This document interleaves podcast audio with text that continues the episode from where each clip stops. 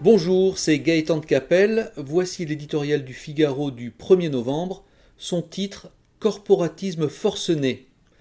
Le nouveau PDG de la SNCF, Jean-Pierre Farandou, se serait volontiers passé d'un tel cadeau de bienvenue. À peine installé dans le fauteuil de l'inoxydable Guillaume Pépi, le voilà déjà confronté à l'insidieuse maladie qui ronge notre compagnie ferroviaire, la gréviculture. Chaque jour, ses nombreux clients en paient le prix fort.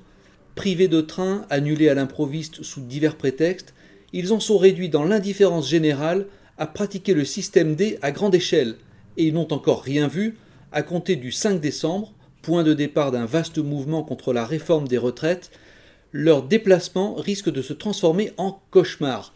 Mais quel cataclysme menace donc les cheminots au point de transformer la SNCF en poudrière? L'alignement programmé de leur très avantageux régime spécial de retraite financé à fonds perdus par la collectivité sur le régime général de tous les Français? Pas un d'entre eux n'en verra la couleur. Afin de ne brusquer personne, la réforme ne devrait s'appliquer qu'aux futurs salariés, comme fut décidé l'an dernier de laisser les cheminots actuels bénéficier jusqu'au bout de leur statut en or massif. On a connu pire violence sociale. La réalité, c'est que sous couvert de défense du service public, les syndicats qui rêvent de rejouer les grandes grèves de 1995 ne pratique rien d'autre qu'un corporatisme forcené.